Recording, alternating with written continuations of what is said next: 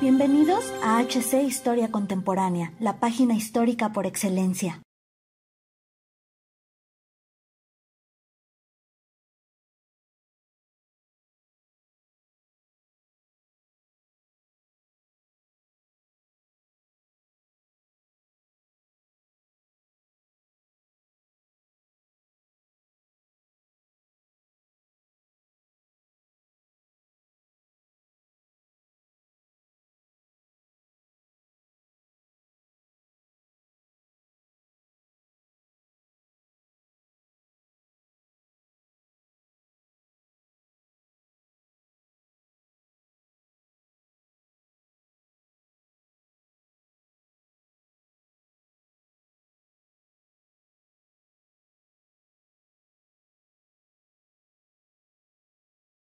Bienvenidos historiadores en la ciudad china de Tsingtao, a orillas del Mar Amarillo, la cual contenía a la Escuadra del Este Asiático. Esta unidad era comandada desde el año de 1912 por el vicealmirante Maximilian von Spee y tenía la función de proteger el comercio y las posesiones alemanas del Pacífico, ubicadas en la propia China, Nueva Guinea, las Islas Salomón y Samoa. Sin embargo, Tan pronto como supo la noticia de la guerra entre las potencias centrales y la entente, Von Spee decidió dejar Tsingtao atrás y emprender el regreso a su país.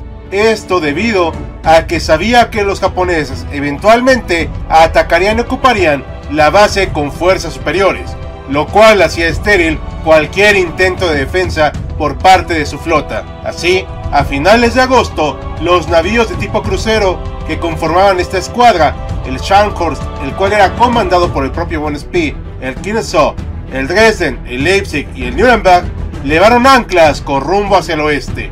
El objetivo principal del vicealmirante, además de retornar a su país, era dañar en la medida de lo posible el comercio británico y el de sus aliados en la zona. Así, en septiembre, atacó exitosamente Papiti, puerto capital de la posesión francesa de Tahití. Más tarde, enfiló hacia las Islas Marshall y rumbo a las costas de Chile. Los británicos ya conocían estos movimientos y buscaron interceptarlo. El hombre a quien se encomendó dicha misión fue el contraalmirante Christopher Craddock, quien se desplazó con su escuadra desde Canadá hasta las Malvinas para luego cruzar el estrecho de Magallanes y entrar en el Pacífico. No obstante, este primer encuentro entre la escuadra del este asiático y los británicos se saldó con una dolorosa derrota para los segundos, frente al puerto chileno de Coronel, el 1 de noviembre, pero de 1914. Tal descalabro, fruto de distintas fallas y aciertos de Von Spee, costó la vida de 1.654 marinos, incluido su propio comandante Crado. Asimismo, implicó la pérdida de dos cruceros blindados de gran valor, el Monmouth y el Good Hope. Debido a esto, la sorpresiva victoria alemana representó un duro golpe para Gran Bretaña, que llevaba más de un siglo sin ver cuestionada supremacía naval. Por si fuera poco, la desaparición de la escuadra de Craddock dejaba la base de Port Stanley, en las Malvinas, con su estación de telégrafo en una situación comprometida y virtualmente indefensa ante un ataque enemigo. De hecho, Spee planeaba no solo bombardear el puerto inglés, sino también efectuar un desembarco en las propias islas. No obstante, necesitaban provisiones para esto, retrasando por varias semanas su incursión. Los británicos, pasada la sorpresa inicial, se rehicieron y pusieron aún más empeño en destruir de una vez por todas a sus enemigos.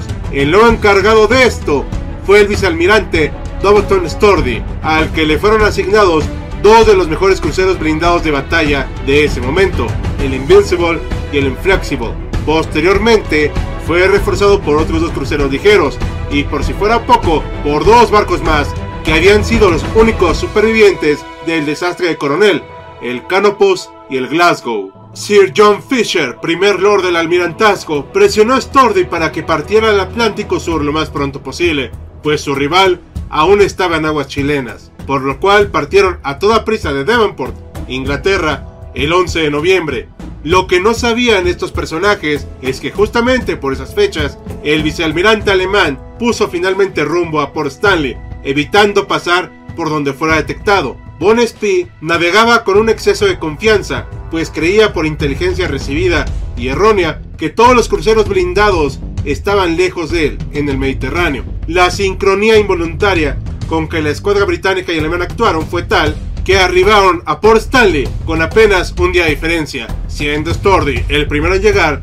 durante la mañana del 7 de diciembre. El mando británico, creyendo que su enemigo se encontraba aún al otro lado del estrecho de Magallanes, planeaba permanecer en el puerto un máximo de 48 horas, mismas que debían ser aprovechadas para cargar los cruceros con carbón y reaprovisionar a las tripulaciones.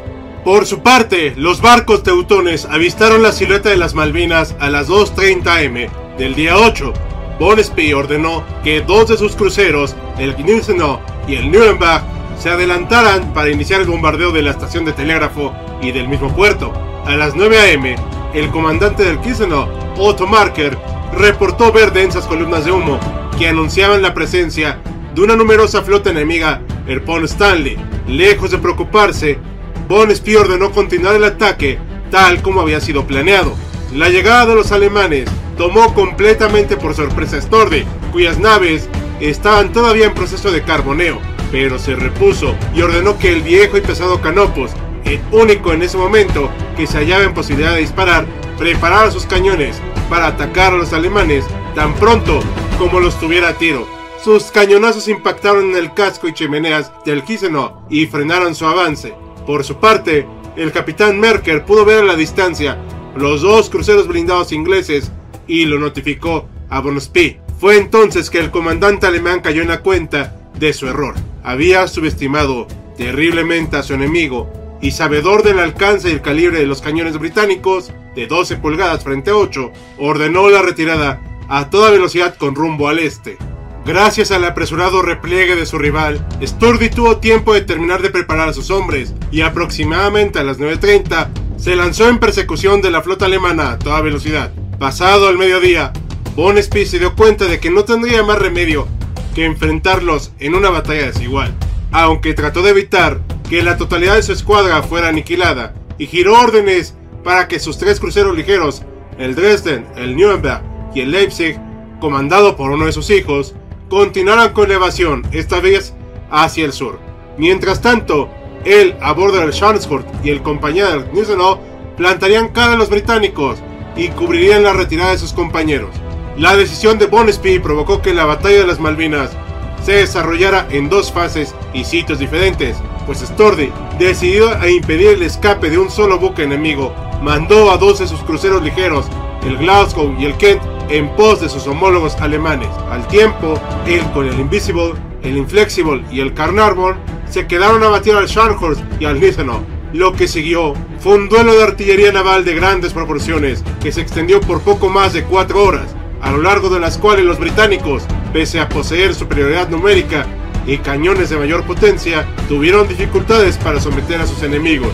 Ello se debió a la pericia demostrada por los artilleros navales alemanes, sumado al hecho de que Bonespy soltó sus naves a corta distancia de sus enemigos, el cual entorpeció la capacidad de disparo de los británicos.